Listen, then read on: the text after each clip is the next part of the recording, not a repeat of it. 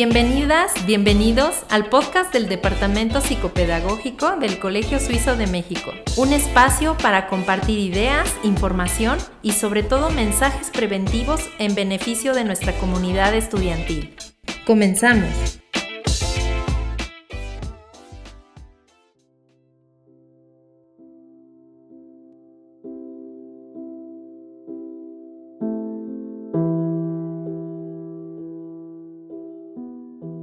Hola, ¿qué tal?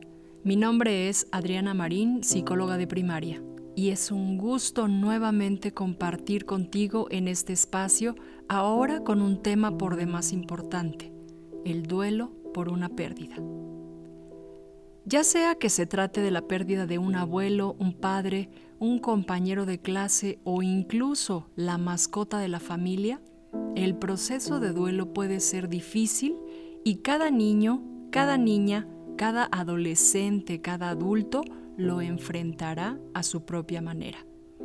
Es por eso que para este podcast pensé en un tema como este. Espero que te pueda servir. A casi todos nos ha pasado o hemos sabido de alguien que ha fallecido durante esta pandemia. Ya no es un número, ya tiene nombre y apellido.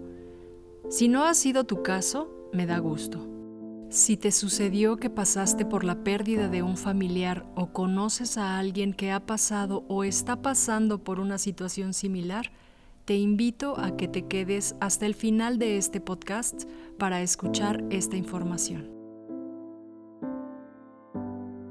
Para empezar con este tema te quiero compartir un cuento que es de Eva Eland, se llama La Tristeza, Manual del Usuario, editorial Picarona.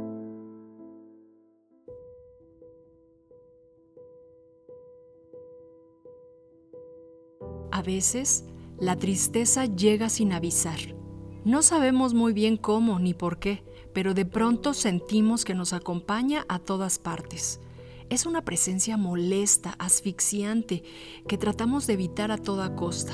Incluso intentamos esconderla en el armario o debajo de la alfombra, pero quizás la mejor forma de afrontar la tristeza sea mirarla frente a frente, escucharla, comprenderla y abrazarla hasta que se desvanezca.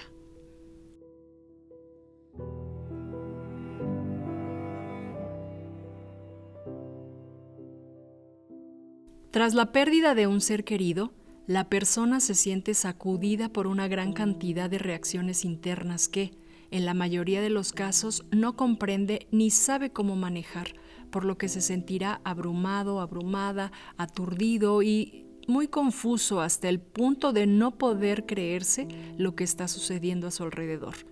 Tener una clara sensación de irrealidad, de sueño o pesadilla es muy frecuente y puede durar algún tiempo. Erróneamente creemos que la persona que padece el dolor de perder a un ser querido necesita entretenerse y desviar la atención de lo que siente y con la mejor intención del mundo nos propone ayudarle no hablando del ausente, invitándolo a salir, organizando encuentros sociales que le hagan pensar en algo diferente, tranquilizándolo, tranquilizándola, con argumentos para que no sufra, no preguntando cómo está para no recordarle el dolor y la ausencia.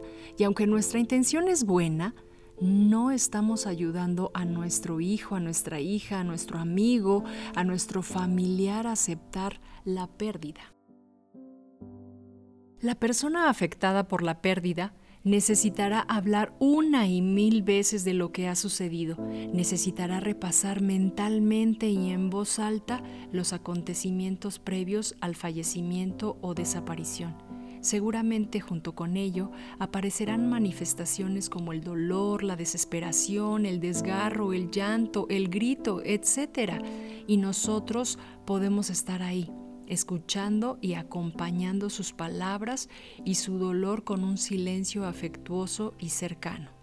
Cuando una persona en duelo relata una y otra vez lo que sucedió y cómo fueron las cosas, cuando rememora el pasado y habla del ausente, no lo hace con el propósito de sufrir ni de regodearse con el dolor, sino con la intención casi siempre inconsciente, de ir haciéndose cargo internamente de la realidad busca ir tomando conciencia de lo que ha sucedido, aniquilando así poco a poco la sensación de irrealidad e incluso venciendo la negación de lo sucedido a la vez que va dando permiso a la psique y a su mundo emocional para que vayan enterando de lo sucedido y dejando que comiencen a aflorar las emociones. Es bueno, es importante respetar y acoger los sentimientos y las emociones. La pérdida que está experimentando la dolorosa ausencia de un ser querido necesita expresar lo que siente. Necesita llorar, necesita gritar su dolor, necesita desgarrarse, necesita llamar al ausente por su nombre, aunque no obtenga respuesta alguna, necesita aislarse del mundo exterior y centrarse en su mundo emocional.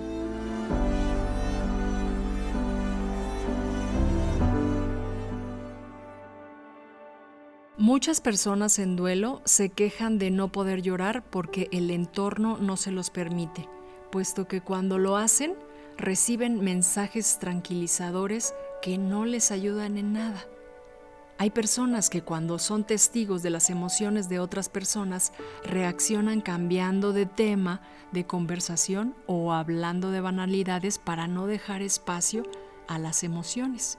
Y en otras ocasiones posiblemente nos cuesta mucho estar junto a alguien que llora porque nos arriesgamos a conectar con nuestras propias emociones y nuestro malestar y pudiera ocurrir que nuestras lágrimas también broten.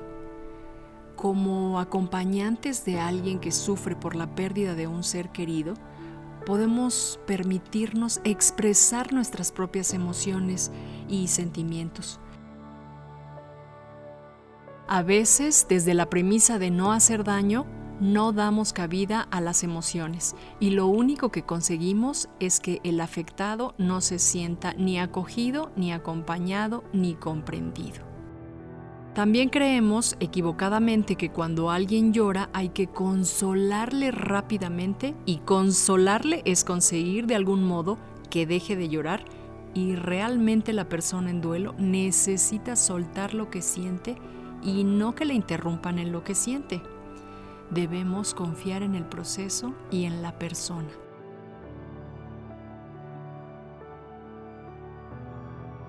Como padres, amigos, familiares, como compañeros de vida, hemos de confiar en que la persona que sufre va a ser capaz de transformar el dolor y que volverá a la vida con mayor madurez y renovada. Podemos confiar en que el proceso por el que está transitando solo tiene una única dirección, ir hacia adelante, ir caminando por el sendero, posiblemente con lentitud hacia la elaboración del duelo. La gran mayoría de las personas que pasan por la experiencia de perder a un ser amado son capaces de volver a normalizar la vida, de reconstruir una nueva realidad y de volver a ocuparse del mundo de los vivos y de nuestros amigos.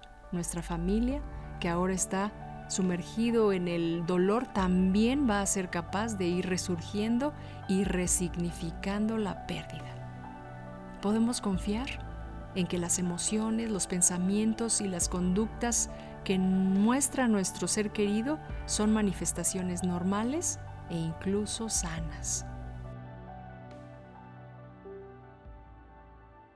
Lo que no sería normal ni sano es no sentir nada después de perder a alguien importante y significativo. No sería normal que nuestra vida cotidiana no se viera afectada ni modificada por la pérdida.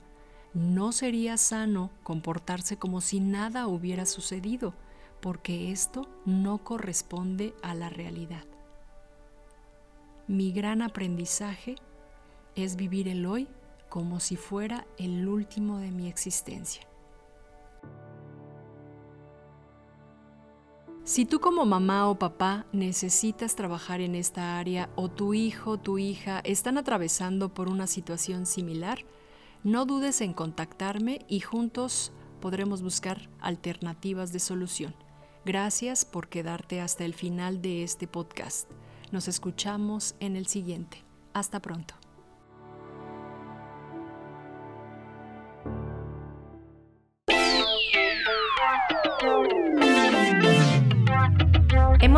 Final de este podcast. Gracias por tu tiempo. Nos vemos en una edición más. Mientras tanto, toma acción y pon en práctica lo que hemos compartido. Hasta la próxima.